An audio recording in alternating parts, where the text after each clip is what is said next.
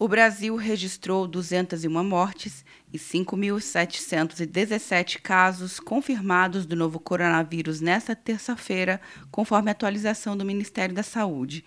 O ministro da Saúde, Henrique Mandetta, destacou as próximas medidas para conter o vírus. Nós precisamos garantir a regularidade de equipamentos de proteção individual seja confirmada Ontem à noite, hoje, nós conseguimos fechar o contrato de 300 milhões de unidades de EPIs, que é a nossa necessidade para nos abastecer por 60 dias. Então, isso é uma condicionante, porque se nós não tivermos EPIs para os nossos recursos humanos, enfermeiros, médicos, todos que estão na linha de frente, nós, se acelerássemos qualquer coisa e aumentássemos o número de casos, imediatamente perderíamos a força de trabalho.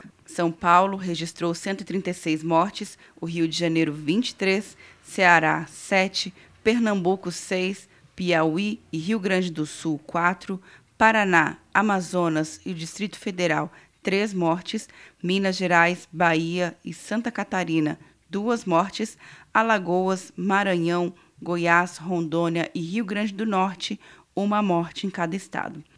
Quer um ano sem mensalidade para passar direto em pedágios e estacionamentos? Peça a Veloy agora e dê tchau para as filas. Você ativa a tag, adiciona veículos, controla tudo pelo aplicativo e não paga mensalidade por um ano.